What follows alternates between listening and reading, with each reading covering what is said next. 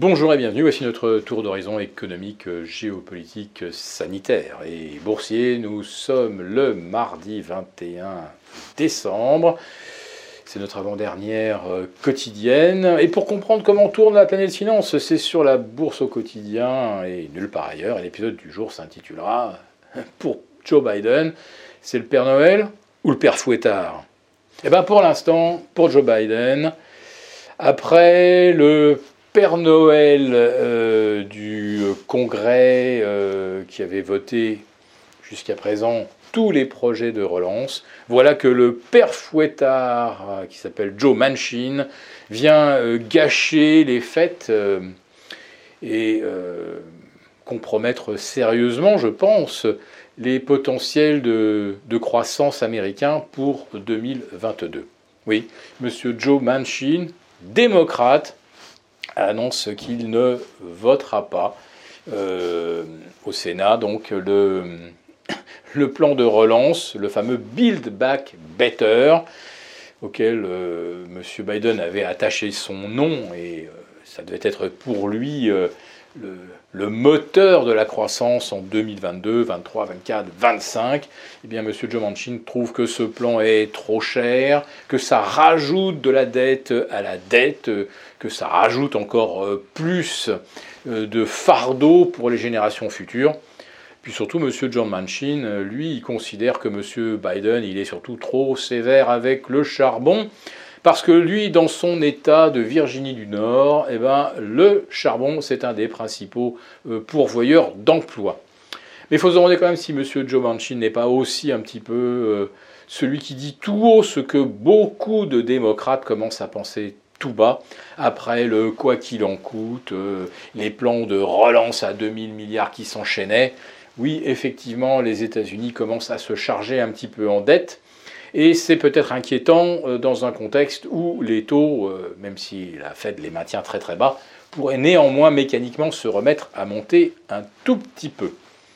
Et ce tout petit peu, ça peut suffire à gripper la machine parce qu'on est arrivé au maximum probablement de ce qui est concevable. Mais euh, sans Build Back Better, une croissance de 3,5% en 2022 va peut-être falloir la réviser assez sensiblement à la baisse. Et dans, ces cas, et dans ce cas, eh bien, les perspectives de bénéfices des entreprises devront eux aussi être révisées à la baisse.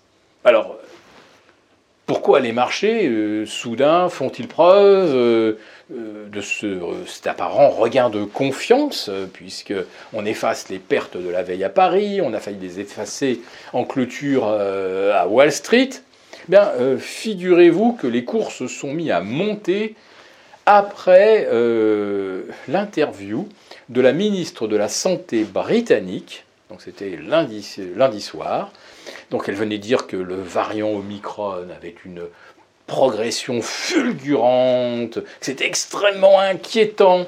Vous avez même l'Imperial College, qui sont de véritables bouffons, qui nous annoncent 6000 morts par jour après Noël.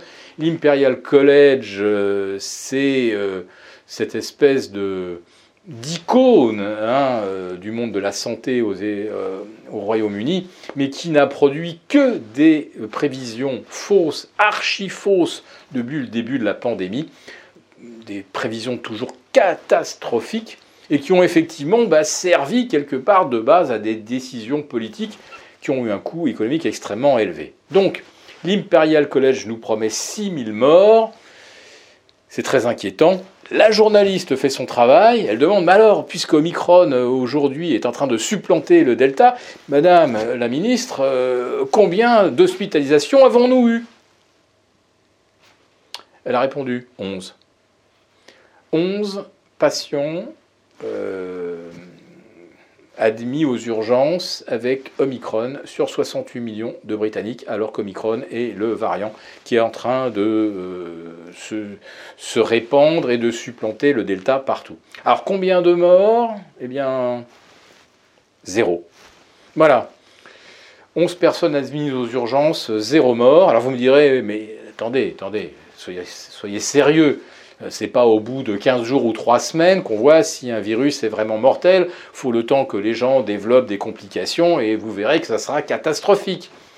Alors oui, d'accord, en Europe, c'est encore un petit peu le cours pour, euh, pour se dire que le danger est peut-être pas aussi, euh, peut-être pas aussi effrayant, mais figurez-vous qu'en Afrique du Sud, ils en sont eux à six semaines de contamination à Omicron, et il n'y a plus qu'Omicron en Afrique du Sud. Bah, on attend toujours également les gens en réanimation. Hein. Et euh, le nombre de décès, je pense que c'est de l'ordre de la dizaine. Et ce sont des gens certainement avec des conditions de comorbidité euh, lourdes. Personne euh, ne meurt du, de l'Omicron, sauf à avoir des comorbidités absolument épouvantables. Donc, cette réponse de la ministre britannique a quand même, semble-t-il, pas mal soulagé les marchés qui se sont mis à monter très fortement au cours de la dernière demi-heure à Wall Street. Donc, comme quoi, euh, comme je le disais hier dans ma vidéo, euh, paradoxe ou grosse intox, eh bien, euh, moi, je suis tenté de suivre les marchés qui sont peut-être là les plus raisonnables par rapport à la menace Omicron. En tout cas, le CAC 48 a préservé les 6770, le S&P les 4550. Seul le Nasdaq, un petit peu en dessous de 15 000, n'est pas dans une position très confortable. Mais là aussi, je me garderai bien de dire que la tendance haussière, elle est compromise. Donc pour l'instant, euh, on reprend le cours habituel des habillages de bilan de fin d'année. Et Omicron, pour l'instant, ça ne sera pas le père fouettard des marchés pour la fin de l'année. En revanche, si Build Back Better n'est pas voté, là, pour les États-Unis et pour Wall Street, ça change la donne. N'hésitez pas à nous mettre un pouce si cette vidéo vous a plu. On vous retrouve demain pour la dernière euh, quotidienne de l'année.